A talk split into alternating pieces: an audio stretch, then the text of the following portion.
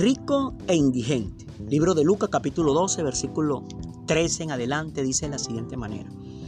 Uno de entre la multitud le pidió, Maestro, dile a mi hermano que comparta la herencia conmigo. Hombre, replicó Jesús, ¿quién me nombró a mí juez o árbitro entre ustedes? Tengan cuidado, advirtió a la gente, absténganse de toda avaricia. La vida de una persona no depende de la abundancia de sus bienes. Entonces le contó esta parábola. El terreno de un hombre rico le produjo una buena cosecha, así que se puso a pensar, ¿qué voy a hacer? No tengo dónde almacenar mi cosecha. Por fin dijo, ya sé lo que voy a hacer. Derribaré mis graneros y construiré otro más grande donde pueda almacenar todo mi grano y mis bienes.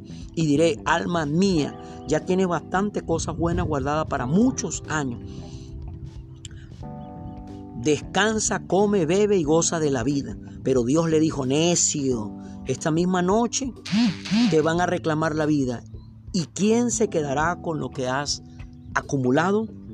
Así le sucede al que acumula riqueza para sí mismo en vez de ser rico delante de Dios. Amén.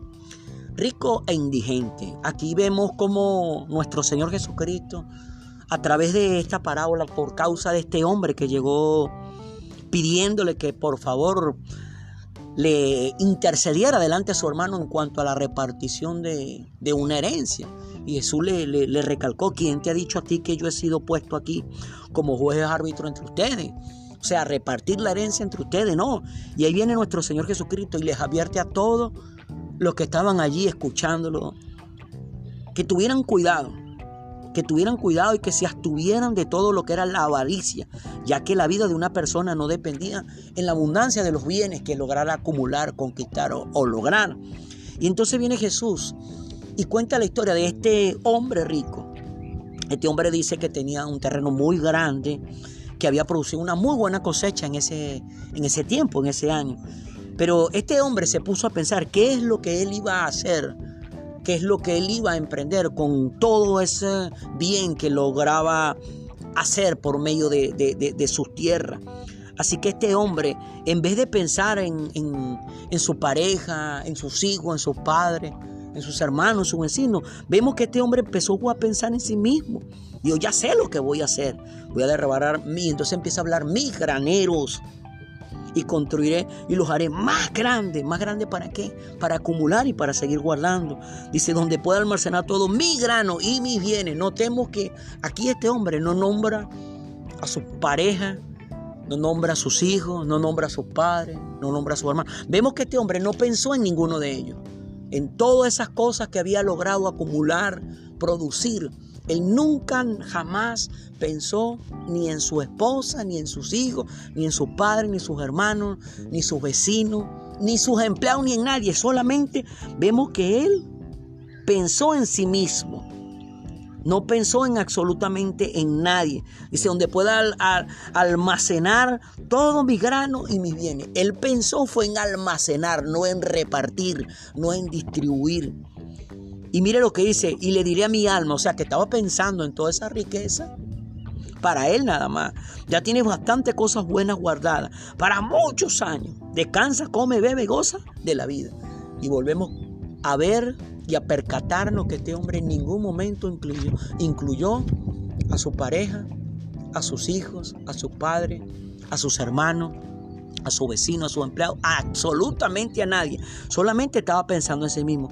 Pero Jesús recalca, pero Dios le dijo, Note una cosa, fue Dios. Dios le habló a ese hombre y qué fue la palabra que Dios le dijo a este hombre que estaba pensando en acumular para sí, no para con los demás. Le dijo, necio. O sea, en poca palabra, Dios lo que le dijo, tú eres rico de bienes, pero eres un necio, eres un indigente, porque solamente estás pensando a ti. Esta misma noche te van a reclamar la vida. ¿Y quién se quedará con lo que has acumulado? O sea, en poca palabra, no se iba a llevar nada de lo que había logrado hasta ese momento. No se iba a llevar nada de lo que iba a acumular.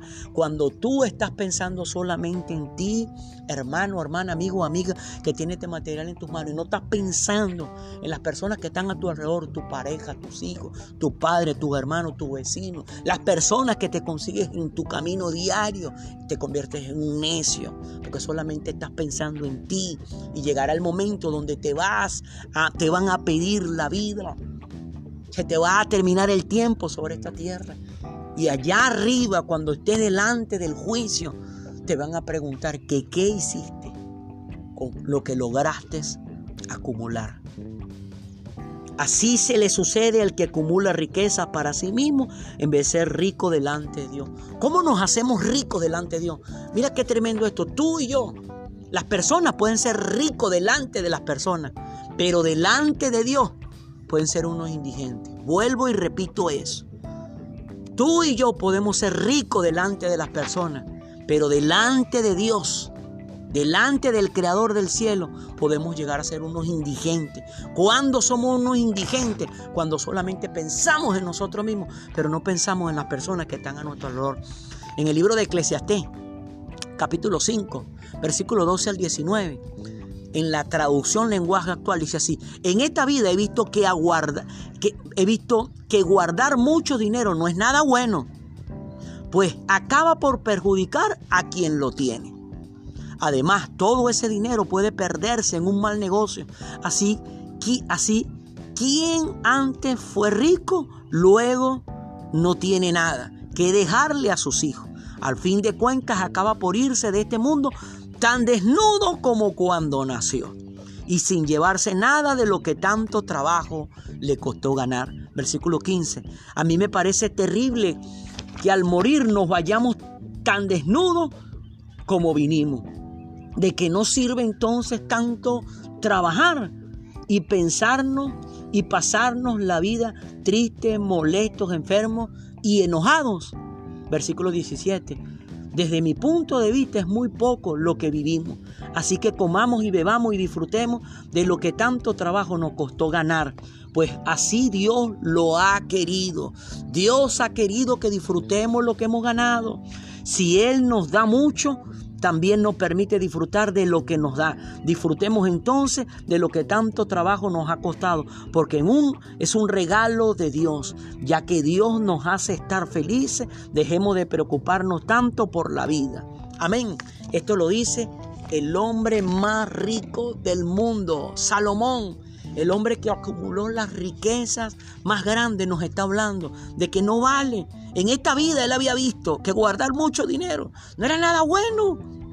Pues todo ese dinero los acababa por perjudicar. Los, los acababa por perjudicar por cuanto no pensaban en nadie más. Además, todo ese dinero puede perderse en un mal negocio, decía él. Así que quien antes era rico, de repente en un mal negocio, en una mal transacción, se puede quedar en la calle y puede llegar a no dejarle absolutamente nada a sus hijos. Al fin de cuentas acaba por irse de este mundo tan desnudo como llegó.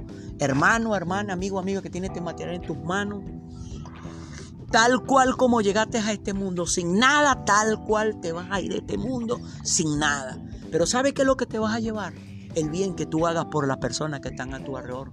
El bien que tú hagas por tu pareja el bien que tú hagas por tus hijos, el bien que tú hagas por tu padre, el bien que tú hagas por tus hermanos, el bien que tú hagas por tu vecino, el bien que tú hagas por tus empleados, el bien que tú hagas por las personas con las cuales tienes contacto a diario. Todo lo que tú puedas hacer por otras personas, eso es lo único que tú te vas a llevar. Pero no puede ser como ese hombre rico que al ver que sus graneros le habían producido mucho, sus tierras le habían, pesado, le habían producido mucho, él no pensó en nadie, pensó en sí mismo. Pero el propio Dios, el propio Dios le dijo, necio, esta misma noche te van a reclamar la vida. ¿Y quién se quedará con lo que has acumulado? Así le sucede a todo aquel que acumula riqueza para sí mismo, en vez de ser rico delante de Dios. Tú y yo no estamos llamados a ser ricos delante de la gente. Estamos llamados a ser ricos delante de Dios. Porque puede, puede ser que lleguemos a ser ricos delante de la gente. Pero podamos ser unos indigentes delante de Dios. Hay un programa que yo estaba viendo hace unos días sobre un hombre que tiene una fábrica de motos que es muy conocida en el mundo, American Chopper. Es un programa, un reality show. Y, es increíble la riqueza que ese hombre ese hombre Catire ha acumulado esa empresa, uno lo ve con, con ese madre, madre tiene las motos que él quiera, a mí me gustan mucho las motos, tiene las motos que él quiera, de los colores que él quiera, una para diaria si quiere, tiene carro, tiene hacienda, tiene bienes, tiene todo, pero tiene una tremenda lucha con uno de sus hijos. Tienen una pelea judicial donde están peleando los derechos de la empresa, los derechos de los clientes que tienen. Y yo pensando, al ver ese programa, al ver el conflicto que tiene este hombre, que veía que ese hombre es rico delante de las personas. Nosotros lo estamos viendo por televisión, de todo lo que ha logrado. Pero me ponía a pensar que ese hombre, aunque era rico, delante de la humanidad, era un indigente delante de Dios, porque al tener ese tremendo problema con su hijo, con su familia, era un indigente, porque todo ese dinero que tenía no le servía para mejorar la relación con su hijo. Tú con dinero puedes construir una casa, pero con dinero no puedes construir un hogar. Vuelvo y te repito eso.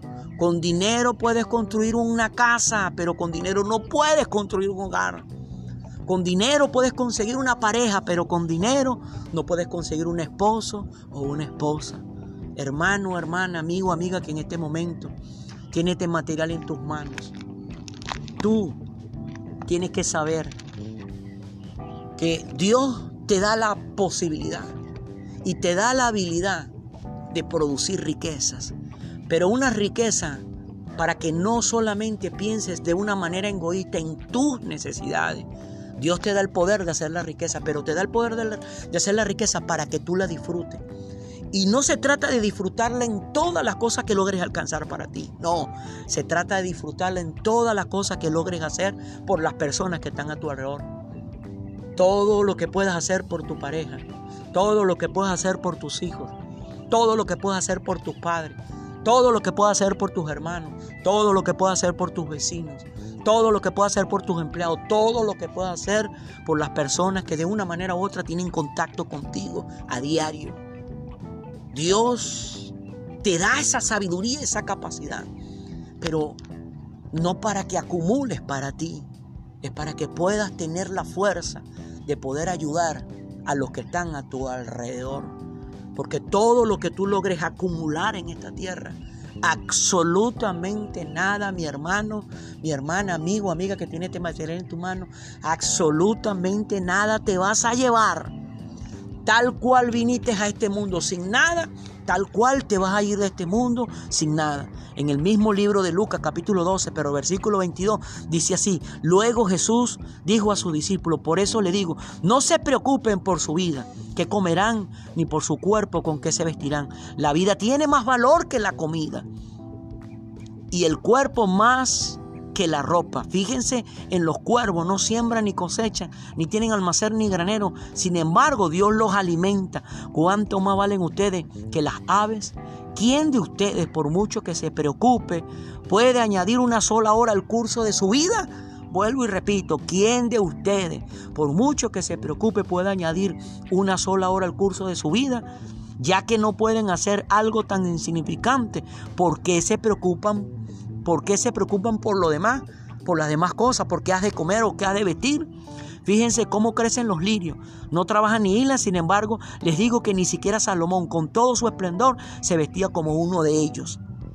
Si así viste Dios a la hierba que hoy está en el campo y mañana se arroja al horno, ¿cuánto más hará por ustedes gente de poca fe? Mira, recalca que se tiene poca fe. Así que no se afanen por lo que han de comer o lo que han de beber. Dejen de atormentarse. El mundo pagano anda tras, anda tras todas estas cosas, pero el Padre sabe que ustedes las necesitan. Ustedes, por el contrario, busquen el reino de Dios y estas cosas les serán añadidas. Buscar el reino de Dios para que las cosas sean añadidas. Vemos que aquí vemos que aquí nos está hablando el Señor de que se tiene poca fe cuando se acumulan cosas para uno mismo, viviendo de una manera egoísta viviendo de una manera solo pensando en uno mismo, pero no pensando en las personas que están a nuestro alrededor. Y lo que leímos en el libro de Eclesiastés lo escribió el hombre más rico del mundo, Salomón. Salomón llegó a la conclusión de que para qué servía trabajar y afanarse, acumular tanto, si absolutamente nada de eso se iba a llevar de esta vida. Lo único que nos vamos a llevar de esta vida es el bien que hagamos por los demás. Si Dios te ha dado la posibilidad de hacer riqueza es para que la disfruten. Pero cuando dice que la disfrutes, no se está refiriendo a que solamente disfrutes teniendo una buena casa, disfrutes teniendo un buen automóvil, disfrutes, disfrutes comer bien, disfrutes vestir bien. No, lo disfrutes pudiendo, pudiendo con todo eso que has logrado hacer, ayudar a los que están a tu alrededor. Los primeros que tienes que ayudar es tu pareja, tus hijos, tus padres, tus hermanos, tus empleados, tus vecinos, rico e indigente. Mi hermano, este era el material que hoy queríamos colocar en sus corazones. Acumulen riqueza para el bien de otros, no solo para el bien de ustedes. Y verán cómo en el cielo Dios les enviará más para que puedan hacer más por lo demás. Dios me le bendiga, Dios me le guarde.